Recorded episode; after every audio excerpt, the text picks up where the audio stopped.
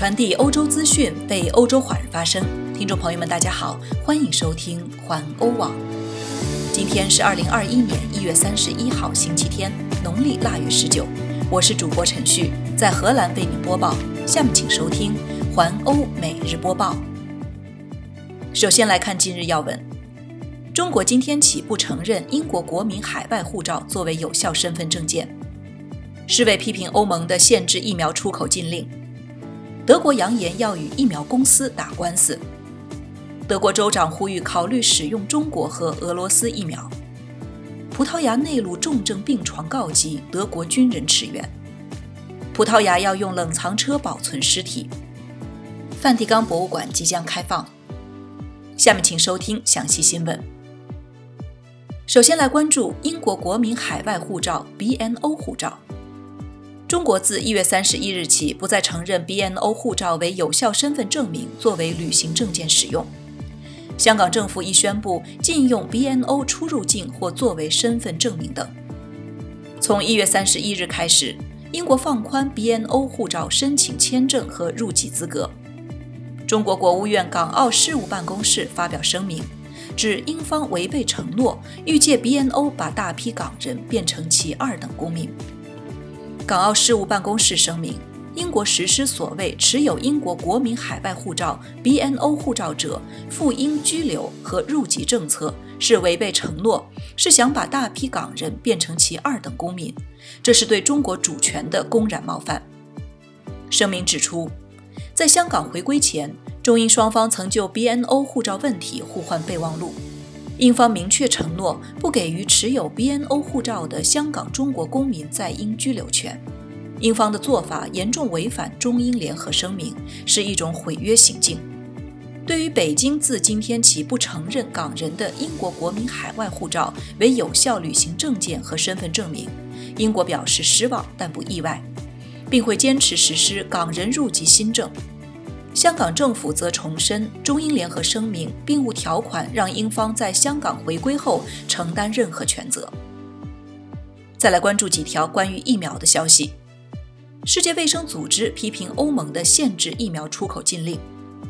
欧盟近日制定了条例，限制在欧盟国家生产的新冠疫苗出口。世界卫生组织批评欧盟的做法可能会导致疫情延长的风险。世卫组织助理总干事西芒说：“欧盟的做法令人堪忧。”世卫组织总干事谭德赛早些时候也表示。这种疫苗民族主义做法可能会导致社会正常状态恢复缓慢。谭德赛还表示，囤积疫苗的做法不仅丧失了道德底线，会进一步加剧全球不平等现象，还会助燃疫情蔓延，放缓全球经济恢复。由于疫苗供货不足所引发的争执，欧盟决定对在欧盟内生产的疫苗实行出口管控措施。如果疫苗公司未能履行与欧盟的现有合同，这种所谓的透明机制则让欧盟国家有权限制疫苗出口。欧盟委员会对此表示，保护和维护欧盟公民的安全是他们面临的首要任务和挑战，因此他们别无选择。欧盟的出口限制将影响包括英国、美国、加拿大以及澳大利亚等全球一百个国家。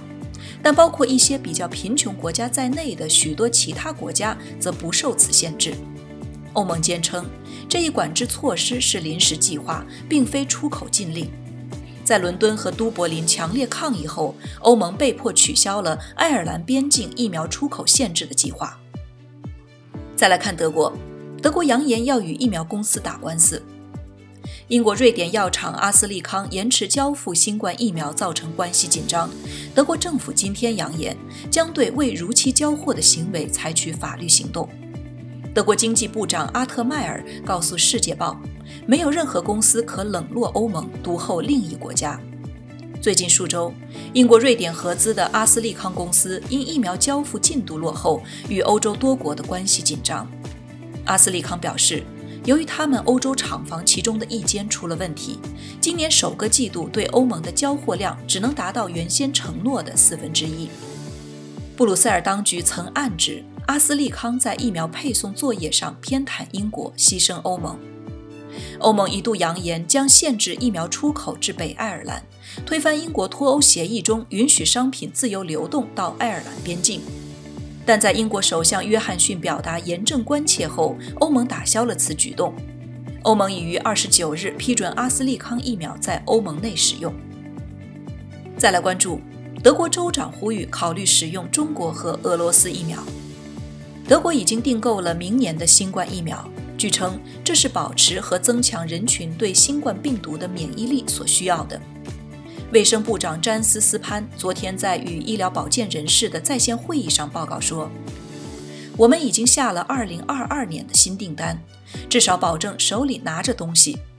随着生产能力的扩大，我们也正在订购更多的疫苗，以防万一。”在德国，人们对疫苗接种进展缓慢的批评日渐高涨。斯潘辩护说：“目前8300万德国人口中有230万人已经接种了第一剂疫苗。”在下周一的新疫苗接种工作会议召开之前，德国各州的一些州长批评了联邦政府。该工作组不仅有中央和地区政府，还将包括制药公司和欧盟的代表。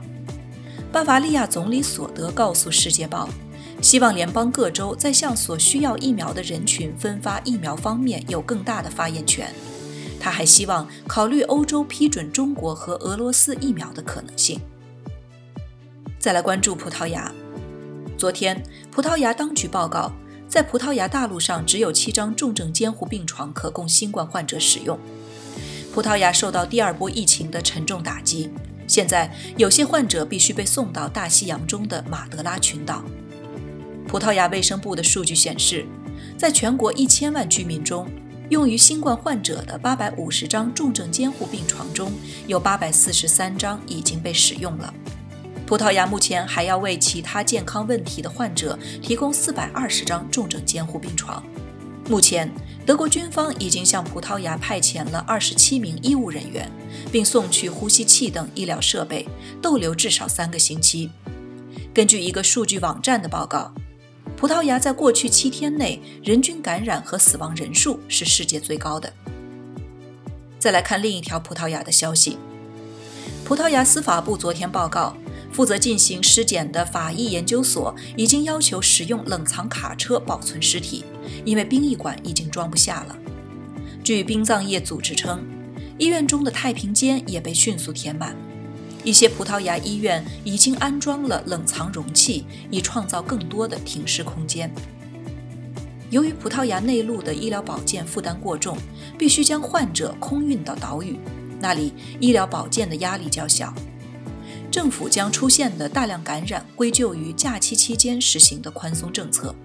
现在感染数量迅速增加，可能与新冠病毒的变体有关。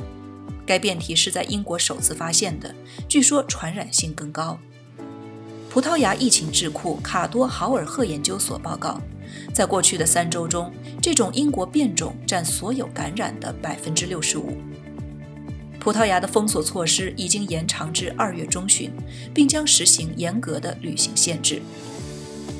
最后再来看一条梵蒂冈的消息：梵蒂冈博物馆包括西斯廷教堂将于二月一日，也就是下周一重新开放。梵蒂冈博物馆因为疫情大流行关闭了八十八天，这是这座博物馆自二次世界大战以来关闭最久的一次。开放时间为周一至周六。参观者必须提前预订门票，并且必须按所分配的时间段限时进入参观。梵蒂冈博物馆拥有十二个陈列馆和五条艺术长廊，汇集了希腊、罗马的古代文物以及文艺复兴时期的艺术精华。米开朗基罗创作的《创世纪》和《最后的审判》都收藏于此。以上就是今天的环欧每日播报，我是陈旭，感谢您每天关注环欧网为您带来的最新资讯，明天见。